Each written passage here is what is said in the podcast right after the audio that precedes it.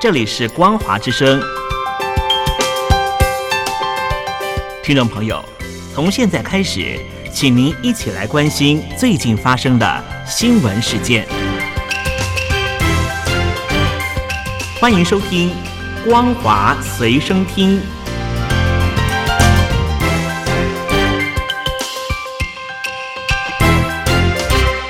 大陆听众朋友您好，欢迎您收听这节光华随身听，我是东山林。中秋节到国庆日连假放八天，一连要放到星期五十月六号。很多民众到热门景点走一走，有网友就去长城，深陷人海，动弹不得，自我嘲笑说啊，爬长城啊一点都不累，因为三分钟只走了。两步路。不过，从热门景点人潮来分析啊，民众似乎对于免费景点是更感兴趣。在广东的珠江出海口有一个小岛，扬州市的江陵岛，这里是国家五 A 风景区，是广东非常热门的景点。海水浴场就有四座，红树林生态园区更是亲子的最爱。在这里开了海产店十年的刘小姐说啊，已经等到今天十月四号了，连一个客人都没等到。哇！我在海陵岛做餐饮做了快十年，第一次遇到国庆节没人过来，这两辆车还是我们的。然后现在房价大暴跌，降到三折，海鲜也降价了。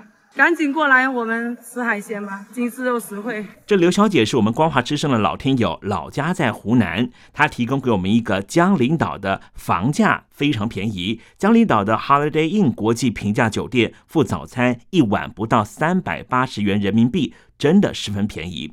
不过，根据日本共同社的报道啊，可能有很多中国旅客选择出国度假。在黄金周期间的统计，出国的预订量增加了百分之二十。日本、新加坡、澳洲和泰国成为中国人出国旅游的首选目的地。虽然说现在的机票是非常的贵啊，但是呢，中国的旅行业者表示说，出境的旅客流量似乎已经恢复到疫情前的百分之六十的水平了。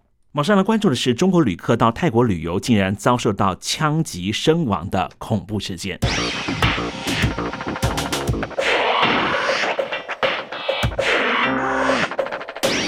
百丽宫是位在泰国曼谷市中心地段的暹罗广场，是非常出名的豪华购物中心，也是许多中国游客会选择在这里拍照打卡的重要景点。不过，这里三号下午发生了枪击命案，造成了两人死亡、五人受伤，枪手年仅十四岁，怎么会犯下这种恶行呢？一名南韩正妹 YouTuber Body Jenny 当时仍旧在购物中心的餐厅进行直播，一听到枪响，急忙逃出购物中心。这名男孩女孩根本不知道发生什么事情，嘴里面一直念着：“难道是枪声吗？”而来自于上海逃出了购物中心的熊影，则对记者表示：“吃饭的过程中，很多人，外国人、中国人、泰国人跑过去了，然后我们当时不知道发生了什么，后来旁边的店员招呼我们进店，然后告诉我们有枪手，然后这个时候所有人都在都在找地方躲，就是像那种丧尸电影里面一样，吓到不行不行了。”很遗憾的是，这名泰国的年轻枪手当场把一名中国游客击毙。这名不幸的受害者是来自于北京的一名母亲，她带着两名五岁的双胞胎孩子去曼谷度假，却遭逢到悲剧。十四岁的枪手就读于曼谷非常高级的国际学校，父母都是大学教授。警方初步调查，这名年轻枪手有精神疾病，长期服药控制中。为什么当天晚上会上街杀人呢？还需要进一步的调查。十一长假这一次放八天，但是部分的地方高中的校长决定不让小孩放饱放满。陕西西安市的一所高中只让小孩放两天，其他天都得待在学校自习，引发学生集体抗议，在宿舍楼里面大喊：“我们要放假！”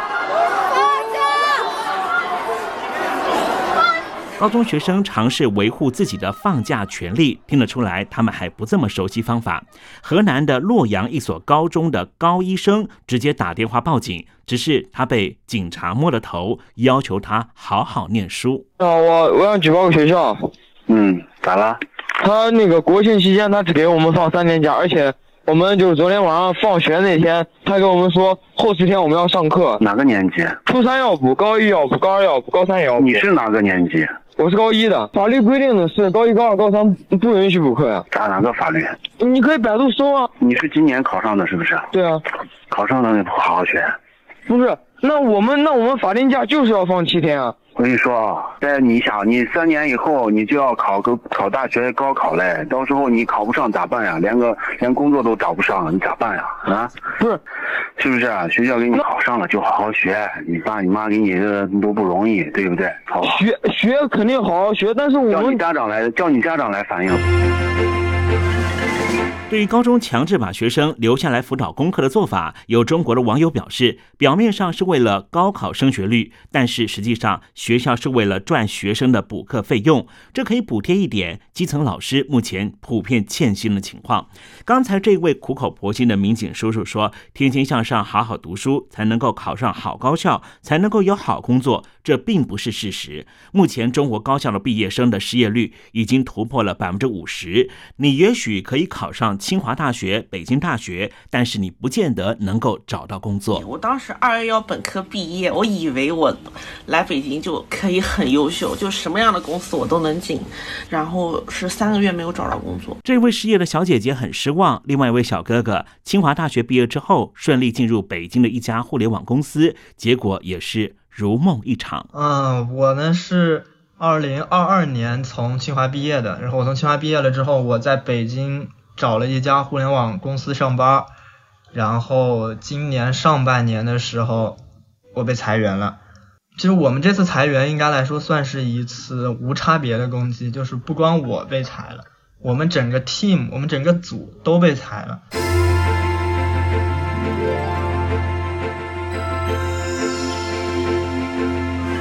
上海的城投集团是隶属于上海市的国有企业。近期，它成立了由解放军上海警备区直接管理的人民武装部。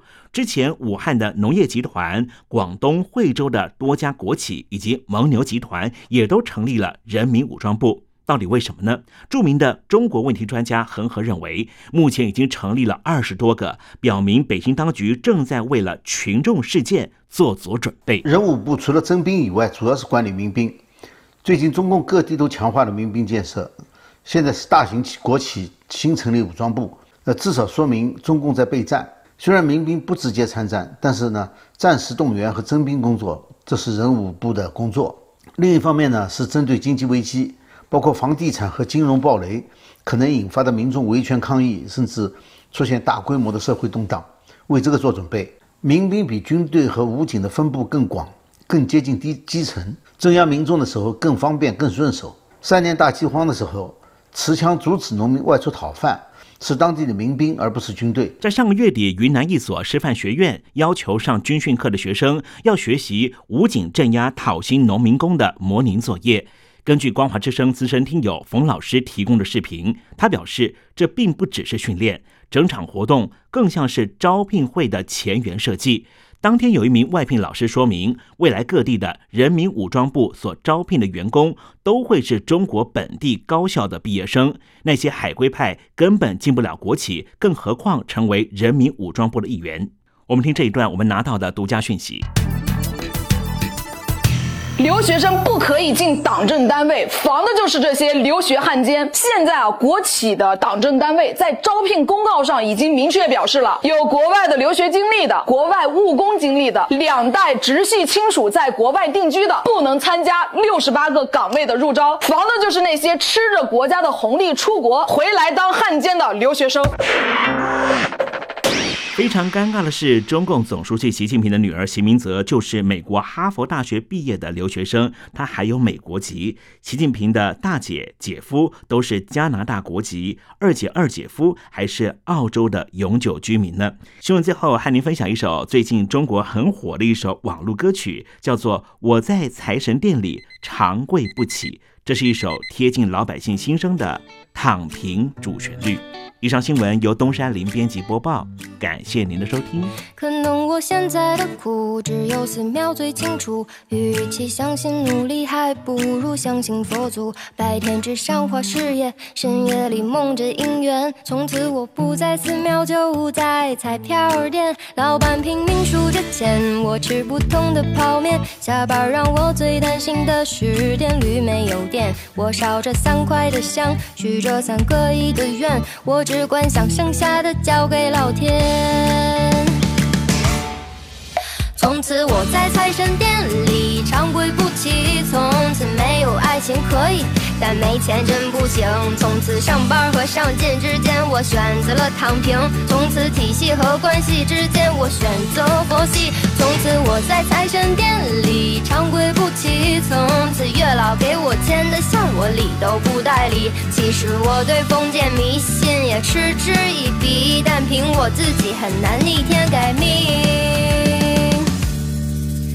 其实我对封建迷信也嗤之以鼻，但凭我自己很难逆天改命。